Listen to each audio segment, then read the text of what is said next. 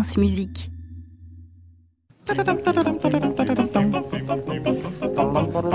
Et bonjour Aliette. Bonjour Saskia Deville, bonjour à tous. On va terminer cette matinale avec votre, votre chronique. Oui, et on va rester d'ailleurs dans le thème du piano ce matin avec cette grande question. Pour apprendre la musique, avec quel instrument doit-on débuter? Il arrive très souvent qu'un enfant fasse ses armes musicales sur un piano. Pourquoi? Eh bien, c'est un instrument qui ne fait pas peur et qui a de nombreux avantages. Déjà, tout le monde peut sortir un son facilement, il suffit d'appuyer sur une touche.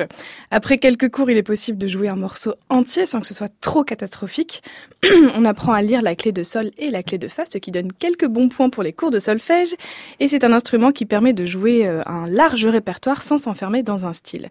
Pour toutes ces raisons, le piano est souvent la star des débutants, alors qu'il y a tout de même quelques petits inconvénients, euh, sa taille déjà, son prix et à plus long terme la concurrence.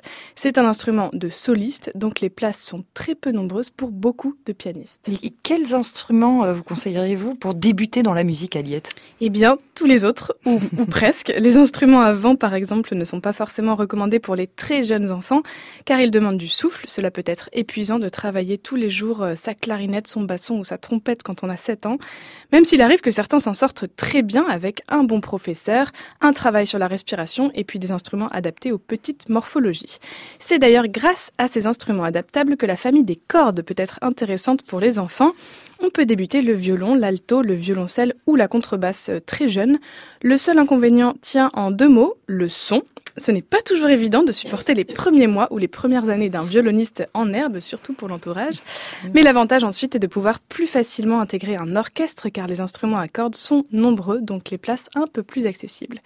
Toujours dans les cordes, la harpe est aussi un bel instrument pour débuter, très complet car les mains et les pieds sont sollicités. Et puis on peut rajouter sa cousine, la guitare, facile d'accès et puis très avantageuse pour son prix.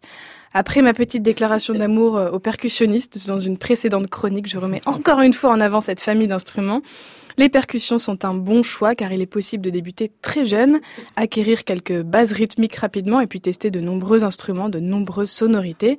Ensuite, les percussions offrent la possibilité de jouer à plusieurs, d'intégrer des orchestres. Le seul petit hic, il sera difficile de stocker chez vous tout un lot de percussions. Alors un triangle, ça passe, des timbales, ça se négocie un peu plus difficilement. Enfin, pour terminer, il y a un instrument pratique, très facilement transportable, quasiment gratuit. Est-ce que vous voyez de quoi je parle Est-ce que ce ne serait pas la flûte à bec par hasard? Eh bien non, parce que j'ai déjà donné pour la flûte à bec dans une autre chronique. Je parle de la voix. Dans un chœur où tout seul il n'y a pas d'âge pour débuter, chanter est une excellente manière d'apprendre la musique.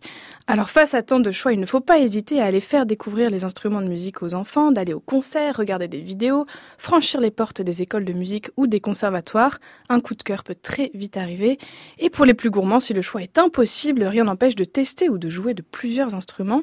Enfin, un dernier conseil pour vous, chers auditeurs. Si vous n'avez jamais eu l'occasion de jouer d'un instrument de musique ou de chanter, il n'est jamais trop tard pour essayer. C'est même vivement recommandé, comme on peut le lire dans cet article.